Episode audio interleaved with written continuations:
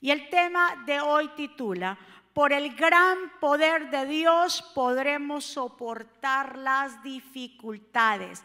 Por el gran poder de Dios podremos eh, soportar las dificultades y nos vamos a basar en Colosenses capítulo 1, verso 9 en adelante. Cuando lo tengan, me dicen un amén y así entonces procedemos a leer. Dice la santa palabra del Señor así, por lo cual también nosotros desde el día que lo oímos, no hemos cesado de orar por vosotros y de pedir que seáis llenos del conocimiento de su voluntad en toda sabiduría e inteligencia espiritual, para que andéis como es digno del Señor, agradándole en todo, llevando fruto en toda buena obra y creciendo en el conocimiento de Dios, fortalecidos con todo poder, conforme a la potencia de su gloria, para toda paciencia y longanimidad con gozo dando gracias al Padre que nos hizo aptos para participar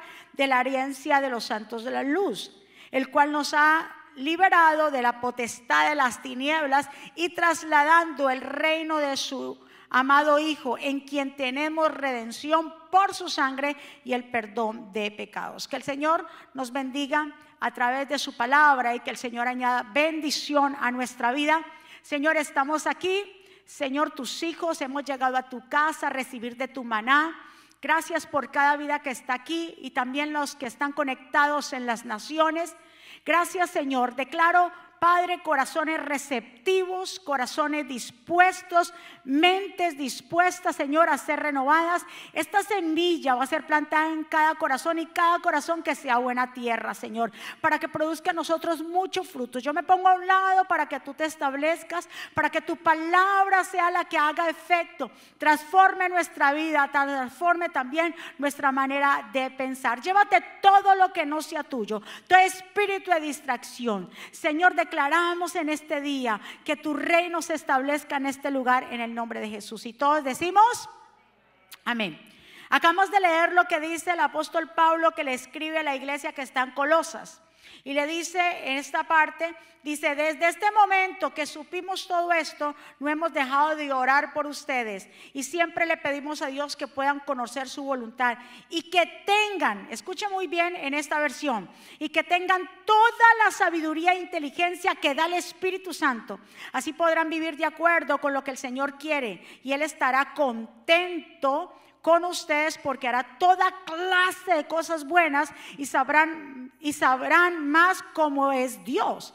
Ahora mire, el verso 11 es el clave. Dice, por el gran poder, y así se llama el mensaje, por el gran poder de Dios ustedes cobrarán nuevas fuerzas. Dice, podrán soportar con paciencia todas las dificultades Así con alegría darán gracias a Dios el Padre, porque Él nos ha preparado para que recibamos en su reino de luz la herencia que Él ha prometido a su pueblo elegido. Dios nos rescató de la oscuridad en que vivíamos y nos llevó al reino de su Hijo amado Jesús, quien por su muerte nos ha salvado o nos salvó y perdonó nuestros pecados. Nos habla, amén, del gran poder de Dios. Diga conmigo el poder de Dios.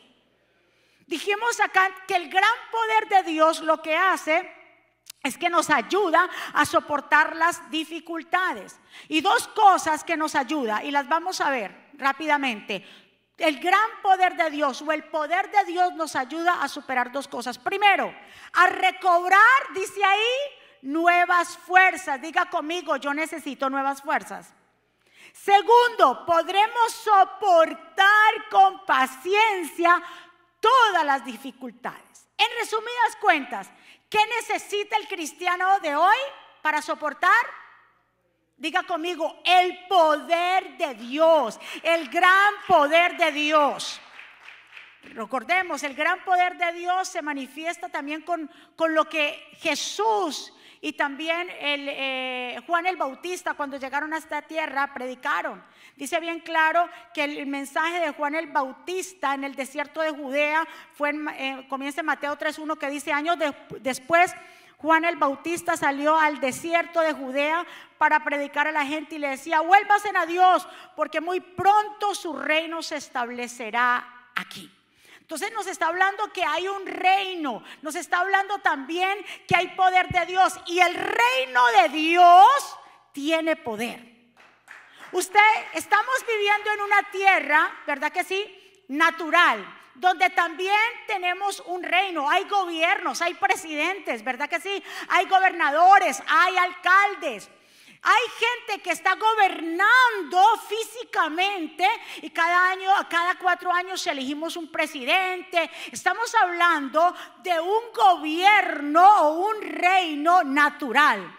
Pero aquí cuando Juan el Bautista y Jesús comenzaron a predicar, ya no estaban hablando de un gobierno natural, estaban hablando que se iba a establecer un gobierno espiritual, un gobierno no de este mundo, era el poder de Dios en la tierra. Por eso cuando Jesús después de que salió eh, de, lo que fue en el desierto de la tentación, dice que a partir de entonces Jesús comenzó a predicar, arrepiéntanse de sus pecados y vuélvasen a Dios porque el reino de los cielos se está acercando o está cerca. ¿Qué quería decir el Señor? Con mi presencia, Jesús, con la encarnación de Jesús, Jesús estaba diciendo, yo vengo a establecer el reino espiritual, porque cuánto saben que hay un reino espiritual? Le dije, hay un reino natural y todo el mundo lo ve. Y hacemos caso a las reglas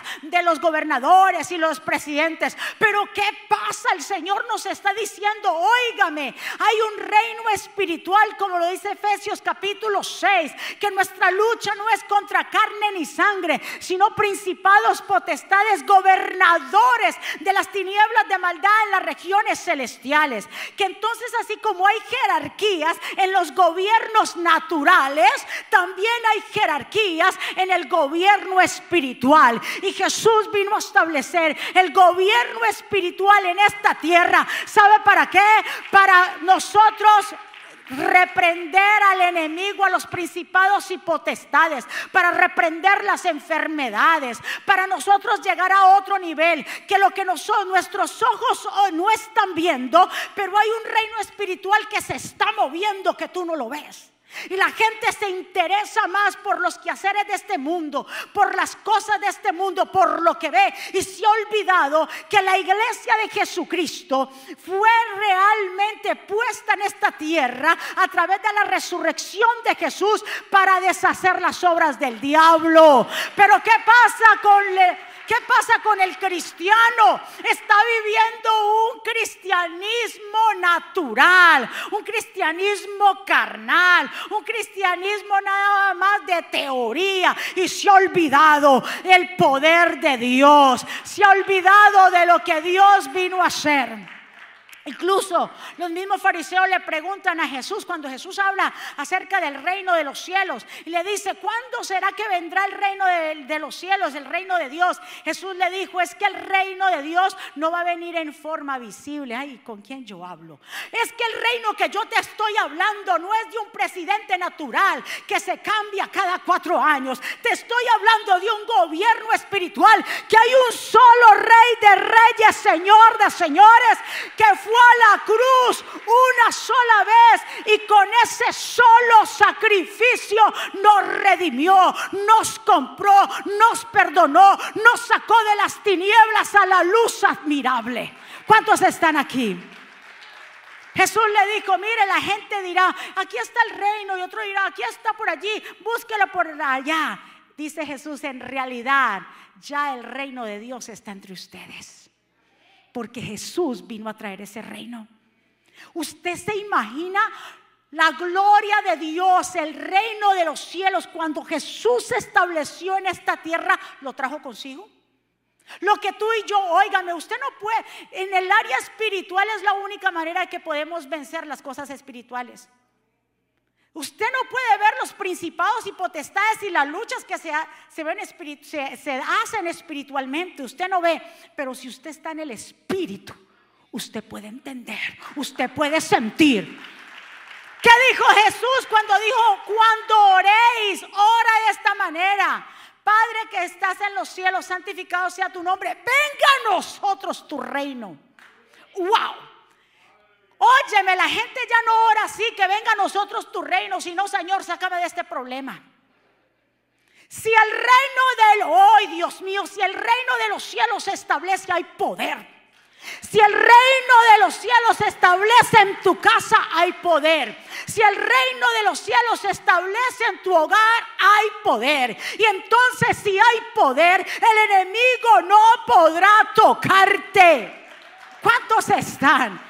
Oh Dios mío, mueva hacia su vecino y digo, hay poder de Dios aquí. Óigame, ¿qué es el reino de los cielos o el reino de Dios? Oiga, es el gobierno de Dios que se establece en la tierra, en total, absoluto señorío. Eso lo tenemos que comprender. Lo que estaba ahí arriba descendió con Jesús a la tierra. Ese es el gobierno y usted y yo pertenecemos a un gobierno espiritual. ¿Cuántos están? Pero como le digo, lamentablemente el creyente está viviendo una vida de dualidad espiritual. ¿Cómo así? Porque por un lado está el creyente que dice, yo todo lo puedo en Cristo, no importa lo que pase, pero por el otro lado está también sentimientos y emociones y que verdaderamente no se somete a la autoridad. Yo me mando, yo hago lo que quiera y no le pregunta a Dios si es su voluntad. Si vivimos bajo un gobierno espiritual, hay que preguntarle al presidente, al rey de reyes, qué es lo que quiere para mí. Si es lo que yo estoy haciendo le agrada a él. ¿Cuántos están? Pero desafortunadamente nosotros nos basamos en todo lo que vemos, en las reglas que nos ponen, los gobiernos naturales, pero nos hemos olvidado del gobierno espiritual que es el más poderoso y el más importante porque ahí depende de tu vida y depende de dónde vas a pasar la eternidad. ¿Cuántos están conmigo? El Señor dijo, sométase a toda, a, toda autoridad espiritual. Santiago 4.7 lo dice. Someteos pues a Dios. Óigame, primero lo dice Santiago. Pero hay gente que dice, resista al diablo, resístalo. Pero ¿cómo tú lo vas a resistir si no te sometes a Dios? Primero, sométase a Dios.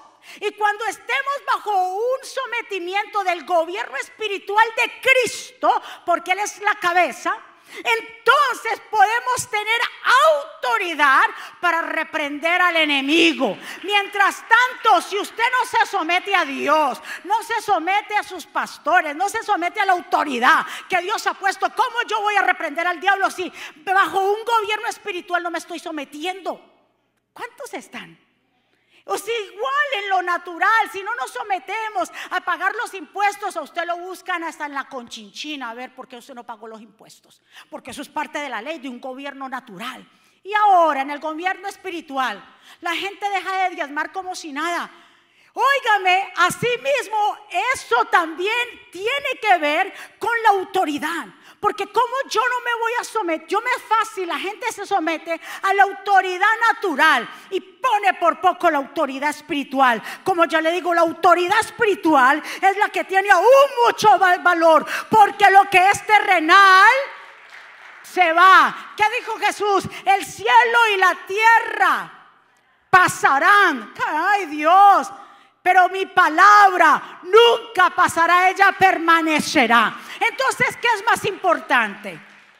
Yo sé que todo es importante, pero lo más importante, Jesús lo dijo en, Mateo 6:33, buscad primeramente el reino de Dios y su justicia. Primero, dígale a su vecino, busque a Dios primero, ponga a Dios por primero, que Dios gobierne primero. Ah, no, pero nosotros no, yo quiero hacer lo que yo quiera, voy cuando quiera, a mí qué me importa. Eh, no nos sometemos ni a nadie. Y mientras tanto no nos sometemos al reino espiritual de Cristo, ¿qué dice Santiago? Primero antes de reprender, resistir al diablo, ¿qué hay que hacer? Someternos a Dios. Entonces, reprenda al enemigo y entonces, ¿qué va a hacer el enemigo? Se va, pero el enemigo sabe si tú estás bajo autoridad espiritual. El enemigo sabe si tú te sometes a Dios. El enemigo sabe si tú estás comprometido con Dios. Entonces Él va a huir porque, óigame, el que está bajo autoridad espiritual, el Señor le otorga poder. Ay, Dios mío. ¿Y poder para qué? Para reprender ¿Poder para qué? Para que usted toque a los enfermos y los enfermos sean sanos a través de Jesús. ¿Para qué? Para que cuando usted le hable a un hijo, un hijo se convierta a Dios. ¿Para qué? Para usted entonces deshacer lo que el enemigo quiere venir a hacer en su casa. Pero si usted no tiene autoridad porque no se somete a autoridad, no vista que no va. Dígale a su vecino, no vista que no va a ir a ninguna parte así. El reino de los cielos avanza con poder. ¿Qué es lo que dice Mateo 11, 12? Desde que Juan el Bautista comenzó a predicar hasta ahora el reino de los cielos avanza.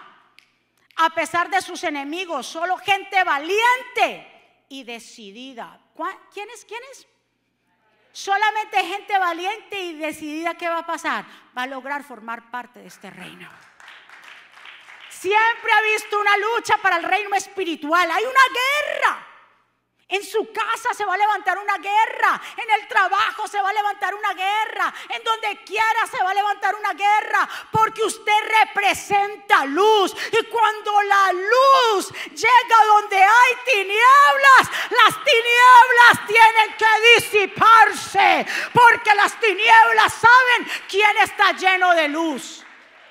Pero chequese que cuando no haya problema, porque usted dice, algo está pasando conmigo, ¿será que yo ya estoy también en las tinieblas? Porque siempre hay un choque.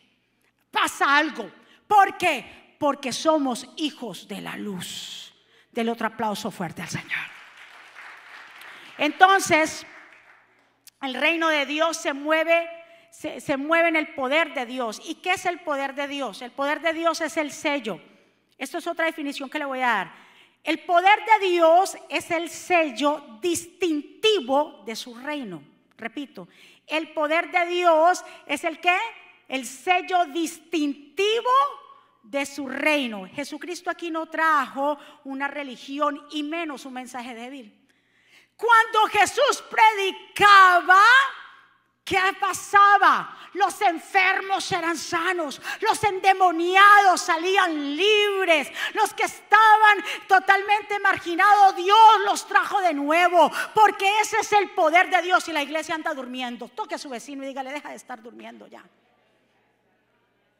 Estoy hablando de una manera espiritual, por si acaso, y el que está dormido pues despertó. Oye, la iglesia tiene poder y lo estamos minimizando. No, no vimos todo en lo natural. Eh, hay un virus, claro. Es mortal, claro. Nos tenemos que cuidar, claro. Pero a eso yo no le tengo miedo. Ni usted y yo podemos andar con miedo. La palabra del Señor nos dice que Dios no nos ha dado un espíritu de cobardía, de temor. No, Dios nos ha dado un espíritu de qué? De dominio, de amor y de poder, de convencimiento, de dominio propio pero la iglesia se ha olvidado. La gente anda como con, no sé, con un miedo. Téngale miedo. Si le vamos a miedo, téngale miedo a, a quien decide dónde va tu alma. A ese sí. Pero mientras tanto no le tenga temor a nada. Con Cristo todo es posible. Óigame, aquí vemos que Jesús salía a predicar con poder. Él trajo la poderosa realidad de la atmósfera de Dios a este a este lugar, a esta atmósfera. La atmósfera de Dios bajó. ¿Cuántos están? Oiga, entiéndame pueblo, por favor. La atmósfera del poder de Dios descendió cuando Jesús resucitó. Y nosotros vivimos bajo ese poder y nos movemos bajo ese poder. ¿Cuántos están de acuerdo conmigo? Mi amado, estamos viviendo en tiempos difíciles, ya casi para terminar. Estamos viviendo tiempos difíciles. Pero ¿qué es lo que va a transformar nuestra vida? No es una palabra, una buena palabra o una buena idea o una palabra de motivación que nos va a ayudar a nosotros a mantenernos. ¿Sabe qué es lo que nosotros nos va a ayudar a sobrepasar las dificultades, a vivir con paciencia, que en medio del caos nos mantengamos firmes. ¿Sabe qué es lo que va a ayudarnos? El poder de Dios, la palabra, el dunamis de Dios. Jesús le dijo a ellos, óigame, a los, a los discípulos, vayan, ustedes se reúnanse, esperen, porque ustedes van a recibir poder dunamis. La palabra poder es dunamis. Van a recibir poder. Y ese poder que ustedes van a recibir es lo que ustedes van a llevar para que vayan y prediquen mi palabra. Para que cuando haya, cuando haya tal vez enemigos, cuando haya oposición, ustedes puedan seguir avanzando. Jesús dijo bien claro, vayan, ustedes no tienen que preocuparse, pero ahora sí, no salgan si no es con el poder. ¡Wow! Diga conmigo, yo necesito el poder. Necesitamos el poder de Dios. Pero para poder nosotros estar llenos de poder necesitamos someternos a la autoridad. Y para estar bajo autoridad tenemos que someternos a la palabra de Dios. Pero si no nos sometemos a la palabra, no hay poder y no hay autoridad. ¿Cuántos están aquí? Mi amado, hay cosas realmente importantes que nos que verdaderamente no están importando en la gente. Nuestra lucha es espiritual y lo vimos en Efesios capítulo 6. Mire, si usted mira los evangelios, Jesús donde iba, iba con poder. Y el poder era que sanaba a la gente y los libertara. ¿Qué pasa entonces con el poder de la iglesia en este tiempo y con el virus que estamos viviendo? ¿Usted cree que esto se va a acabar? Ay, el año que viene y cuántos más van a salir. A prepárate. Ay, qué otra variante, mil variantes van a salir, cinco mil cosas van a salir. ¿Y tú y yo qué vamos a hacer? ¿Nos vamos entonces como unas gallinas a estar metidas por ahí? Ay, ¿por qué? ¿Qué? Antes al contrario, la iglesia tiene que brillar. La iglesia tiene que salir. La iglesia tiene que hablar. Usted háblale a sus vecinos, a su familia. No estar ahí temblando de miedo. ¿Qué pasa con la iglesia de este tiempo? ¿Dónde están los que se han comprometido? Qué fácil decir sí, Señor, cuando todo anda bien. Pero cuando se nos toca nuestra salud o la salud de un ser querido, ahí sí nos retrocedemos. ¿Qué pasa con la iglesia de Jesucristo? Y recibiréis poder. Y esa gente cuando recibió al Espíritu Santo, que ese mismo Espíritu Santo que recibieron lo tenemos tú y yo. Y fueron y predicaron y hablaron y los echaban de la sinagoga y los azotaban y ellos muertos de risa. Esto es por causa del Maestro bienaventurado somos nosotros. Con solamente su palabra, la palabra de Dios lleva el dunamis, lleva el poder. ¿Cómo es el poder de Dios? Y lo escuchamos en muchas maneras. Ay, el poder de Dios, pero es que el gran poder de Dios lo dice Nehemías, el gran poder de Dios es impresionante y poderoso. Estamos viviendo, venga tu reino. Cuando decimos venga tu reino, en reino le estamos diciendo, Señor, establecete en este lugar.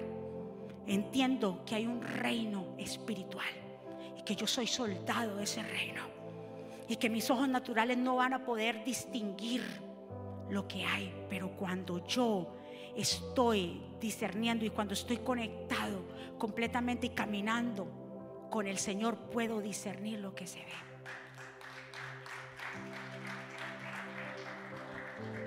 Diga conmigo, hoy yo estoy cobrando fuerzas. ¿No dice aquí que el con el gran poder de Dios podemos recobrar fuerzas? ¿Sabe por qué? Porque solo no podemos. ¿Usted cree que con la fuerza suya y mía nos vamos a levantar cada mañana?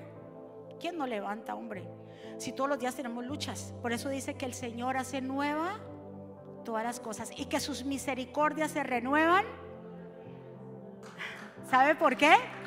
Porque Él sabe que con lo, que recibimos ayer no podemos actuar hoy. Mm. Porque Él sabe que lo necesitamos todos los días. Porque él, sabe que lo necesitamos para refrescarnos.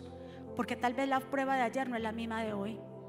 Y que la lucha de ayer no la va a ser la misma de hoy. Entonces lo necesitamos el fresco en nuestra vida, que Él sea el maná. Por eso nuestra primera hora de buscarlo a Él, nuestra primera hora de, de estudiar su palabra, de recibir, porque ese poder se recibe en el aposento. Ay, ¿cuántos están aquí? El poder de Dios se recibe en el aposento. Cuando estamos orando, cuando estamos de acuerdo, cuando nos sometemos a Dios, ese poder viene. Y por eso es que podemos superar toda prueba que nos pase en el día. ¿Por qué la gente se suicida? ¿Por qué la gente anda cabizbaja? ¿Por qué la gente anda depresiva? Porque se salieron de esa presencia. Porque ya el poder de Dios no está actuando en ellos ya no actúa. ¿No dijimos que dice Colosenses? Porque por el gran poder de Dios vamos a superar las pruebas. Por el gran poder de Dios. ¿Qué necesitamos tú y yo? El gran poder de Dios. Solos no. Por eso usted termina cansado, aburrido, de todo lo que usted quiera, quejándose. Pero el que se mantiene bajo esa nube, ese gran poder, sabe que Dios tiene el control. Que aunque yo vea lo que yo vea, que aunque mis ojos estén viendo caos, el Señor tiene el control. ¿Cuántos están? Vamos a ponernos de pie en esta mañana y vamos a levantar nuestras manos hacia el cielo. Usted llegó aquí hoy, usted ha recibido palabra. Y esa palabra es la que nos transforma. Esa palabra es la que verdaderamente nos hace diferentes. Es esa palabra que nos confronta y nos hace y nos remueve y nos hace entender que necesitamos no el intelecto, no ser teólogos, necesitamos la palabra. Mucha gente dirá, es que yo quiero que me hablen bonito, pero al hablarte tan lindo, tan sofisticado, tan, tan, que usted diga, ay, que eso no va a cambiar tu vida. Es la palabra de Dios. Ni el positivismo va a cambiar tu vida. Es la palabra de Dios que va a transformar nuestras vidas. No se desespere. Con paciencia se corre la carrera. Y cuando habla de paciencia aquí no tiene nada que ver con pasivos. La paciencia, este verbo en griego significa algo activo. ¿Cuándo usted ha visto un corredor que corre con paciencia? Porque que esta carrera que nosotros estamos no es una carrera como la, gente de aquí que corre por una corona corruptible. Nosotros corremos por una corona incorruptible algo que no se va a dañar, pero con paciencia, con tranquilidad. Yo no sé si estás esperando todavía un milagro, yo no sé si estás esperando que Dios haga, cuánto tiempo llevas esperando, pero déjame decirte, Dios está listo y preparado. Ahora te toca a ti y a mí tomar la decisión de creer en el gran poder de Dios. La iglesia no debe estar escondida. Nosotros los pastores debemos, son los que tenemos que estar al frente. Por y entonces, ¿para qué Cristo dejó la iglesia? Si vamos a salir corriendo. ¿Para qué Cristo lo llamó a usted a ser soldado? Somos soldados de la primera fila. ¿Cuántos están? Adoremos al Señor.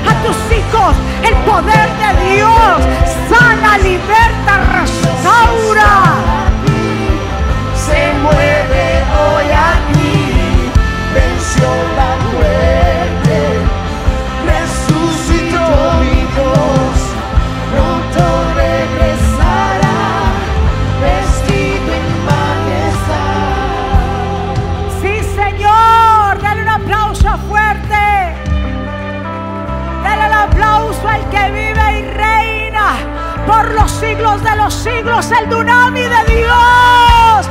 Venga tu reino, venga tu reino, Señor. Muévete en este lugar. Oh Señor, deshace las obras del enemigo.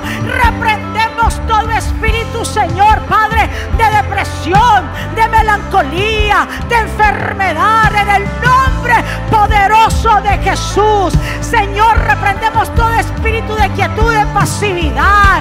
Oh Padre, tu reino es poder. La iglesia tiene el poder porque tú eres la cabeza. Nosotros nos sometemos al gobierno tuyo, al gobierno espiritual. Señor, en el nombre de Jesús, aquí estamos, Señor, dispuestos a ser tus soldados, a ser tus hijos, a llevar a cabo la obra por la cual tú nos llamaste, a llevar a cabo los planes por el cual, Señor, tú los trazaste. Llévate, Señor, toda pereza. Levanta tu pueblo, porque en él está el poder. El que se llame ser hijo de Dios, sobre él reposa el poder.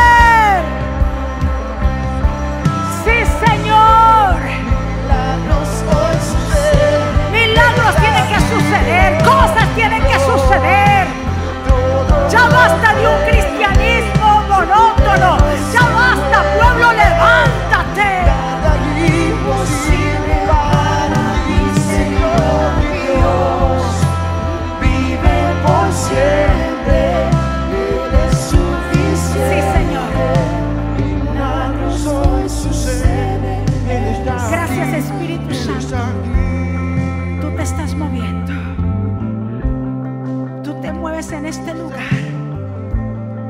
Todo temor. El amor perfecto tuyo echa fuera todo temor. Trae convicción a las vidas. Aunque se levante la tormenta, así como en el tiempo de Edras con Zorobabel, el Señor había puesto y despertó el espíritu del rey Ciro para volver los que habían sido llevados cautivos por 70 años a Babilonia que regresaran. Y levantó a Zorobabel como gobernador de Judá para que levantaran de nuevo con Zorobabel y Edras y el sacerdote Josué. Lo primero que hicieron fue reparar el templo de Dios, el altar. Después vemos la continuidad con el libro de Nehemías, porque Nehemías fue reconstruir los muros, pero primero llegó Edras y Zorobabel a levantar altar. Y dice la escritura que se levantaron unos enemigos a tratar de que eso no se diera. Pero el Señor le da una profecía a través del profeta Zacarías a Zorobabel y le dice, Zorobabel, no es con tu fuerza, no es con tu propia fuerza, sino con el poder del Espíritu Santo de Dios. Con el poder del Espíritu Santo, diga conmigo, no es con mi fuerza, es que con tu fuerza tú no vas a poder hacer nada ni restaurar nada. No es con nuestra fuerza. El Señor se lo dijo en Zacarías 4:6. Y le entregó esta palabra a Zorobabel cuando se levantaron aquellos enemigos de los judíos que dijeron, no van a hacer el altar. Queremos construir con ustedes. Y como ellos se opusieron, dijeron, no, ustedes no, nosotros Dios nos mandó. Ustedes no tienen ni arte ni parte aquí en este asunto. Mandaron cartas, sobornaron a la gente y trataron de parar la obra. En los brazos de Zorobabel, el gobernador, se bajaron y los del pueblo. Pero el Señor le dio esta profecía a Zacarías. Le dice, ve y dile, óyeme, no es con ejército. Oiga, no es con la gente que, porque ponemos la confianza en aquel que me puede dar un ascenso, con aquel contacto que tengo ahí. Oye, no es con el ejército, le dijo, ni es con tu propia fuerza, sino con mi espíritu, ha dicho Jehová es con el Espíritu Santo, es con el dunamis de Dios, es con el poder de Dios que tú y yo vamos a poder superar las pruebas, vamos a poder superar toda dificultad. No es con el ejército, no es con tu pensamiento, es con el poder de Dios. Así que pueblo, tú estás lleno del poder. Saca dentro de ti, ay, ay, ay, saca dentro de ti eso que hay ¡Ay, por Dios! Somos una explosión. Que el diablo tenga que salir corriendo. Que el diablo diga, ¡ay, Dios mío, llegó esta mujer! ¡Ay, llegó este hombre aquí! ¡Ay, aquí vámonos porque este lo va a reprender!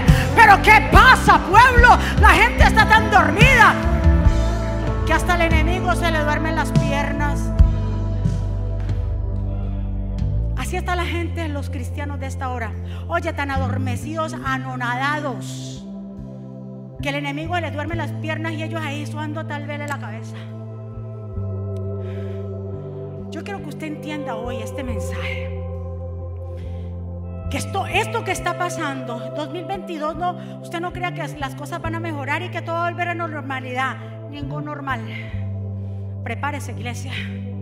Porque aquí, en este tiempo, de verdad que sí, el Señor va a comenzar a separar las ovejas de los cabritos. Aquí se va a saber quién es quién. Aquí se va a saber quién es quién. Y si usted y yo no creemos en esta palabra, en vano trabajamos. Si yo no creo que el poder de Dios es tan capaz de hacer lo sobrenatural, entonces ¿para qué yo le sirvo? Yo no creo que el poder de Dios pueda hacer un milagro en mi casa y en mi vida, ¿para qué le sirvo? Estamos perdiendo el tiempo. Pero si yo creo en el acto que hizo Jesús y al tercer día resucitó y trajo su reino espiritual y lo puso en esta tierra, entonces vamos a poder superar. ¡Vamos! ¡Ay, aquí hay poder! Aquí hay poder, aquí hay poder. Recibe. Vamos, levante su mano y reciba poder. Reciba poder de parte de Dios. Reciba la unción.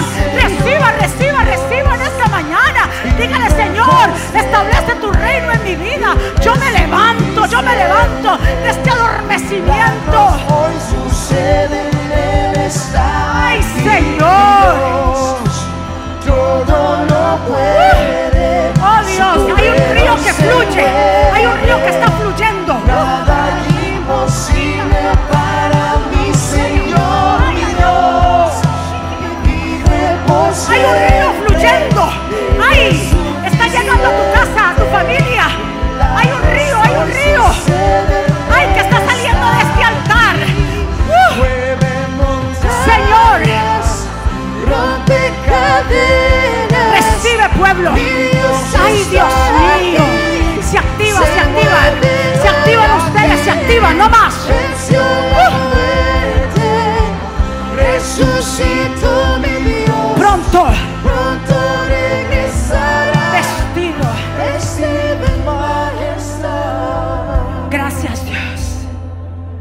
aplauso fuerte al Rey.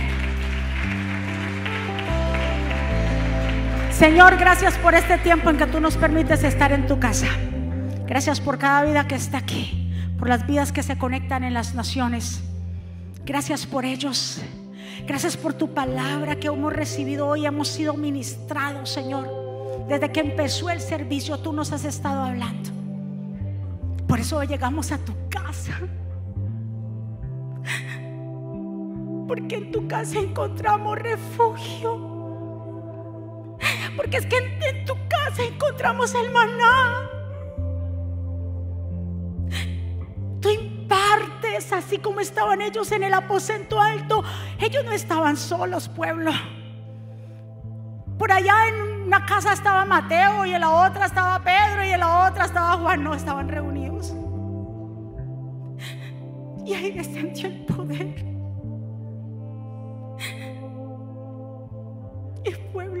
Dios abre los ojos. Estamos viviendo momentos cruciales para la iglesia. La iglesia en esta temporada tiene que levantarse y brillar con la luz de Jesús. Tenemos que hacer la diferencia. No podemos andar como el mundo con temor. Pero temor la muerte. Tú y yo no tenemos que tenerle temor a la muerte. Porque si nos vamos, nos vamos con Él y es ganancia. Ni tampoco le tenga temor que va a pasar con tus seres queridos acá en la tierra o con tus hijos. Yo soy una muestra de que el Señor cuidó de mí desde mi infancia, desde que yo era huérfana. Él cuidó de mí. Así Dios va a cuidar de todo de nosotros. En esta mañana, si alguien aquí que quiere entregarle su vida al Señor, que quiere reconciliarse con Jesús, te invito a que ahí donde tú estés le abra el corazón a papá. Y que recibas hoy esta palabra. Y que repitas conmigo, Señor Jesús, yo te doy gracias por mi vida. Yo te pido perdón por mis pecados. Yo te recibo como mi Señor y suficiente Salvador. Perdóname. Ayúdame. Enséñame. Dirígeme. Toma mi vida, Señor. Que venga tu reino hacia mí y mi familia. Perdona mis transgresiones. Sé que soy pecador. Necesito tu perdón. Pero también sé que eres el Mesías que fue a la cruz y resucitó al tercer día. Derramó esa sangre preciosa y esa sangre es la que me limpia. Jesús, escribe mi nombre en el libro de la vida en el nombre de Jesús. Amén. Denme un aplauso fuerte. ¿Quién vive? Y a su nombre. ¿Cómo está el pueblo de Dios? ¿Cuántos recibieron esa palabra de poder? Nos vamos llenos del dunami de Dios. Y el dunami es para eso, para salir. Óyeme, el dunami es para salir. Ellos no se quedaron en el aposento alto. Ellos donde Jesús dijo, cuando reciban poder. Y nosotros hemos recibido el poder de Dios. Así que cuando, dígale a la gente, ministrele a la gente, no tenga miedo, no tenga temor. Su vida está en las manos del Señor. Ah, es que eso se va a mejorar. Esto no va a mejorar, por eso entréguele con mayor razón la vida al Señor y andemos confiados. ¿Cuántos están de acuerdo conmigo? Así que levante sus manos, amantísimo Padre Celestial, gracias por este tiempo, gracias por cada vida que se encuentra aquí, los que están conectados en las naciones. Señor, hoy hemos recibido tu palabra y esta palabra será sellada en cada corazón y producirá en nosotros mucho fruto. Declaramos que será una semana bendecida, prosperada, de cielos abiertos, de buenas noticias, llenos de ti, Señor, de tu poder. Tú has empoderado a tu pueblo en este día para que salgan, Dios mío, fuertes, para que salgan con paciencia, para que no se desesperen, para que sigan esperando, Señor, porque nuestra esperanza está en ti. Pueblo del Señor, que Jehová te bendiga y te guarde, que Jehová haga resplandecer su rostro sobre ti y tenga de ti misericordia, que Jehová alce sobre ti su rostro y ponga en ti paz. Y termino con estas palabras. Vivan en gozo. Sigan creciendo hasta alcanzar la madurez. Anímense los unos a los otros. Vivan en paz y armonía. Entonces el Dios de amor y paz estará con ustedes. Que la gracia del Señor Jesucristo, el amor de Dios y la comunión con el Espíritu Santo sea con todos ustedes. Dios me los bendiga, Dios me los guarde. Les amamos un montón. Muchas bendiciones. Gracias.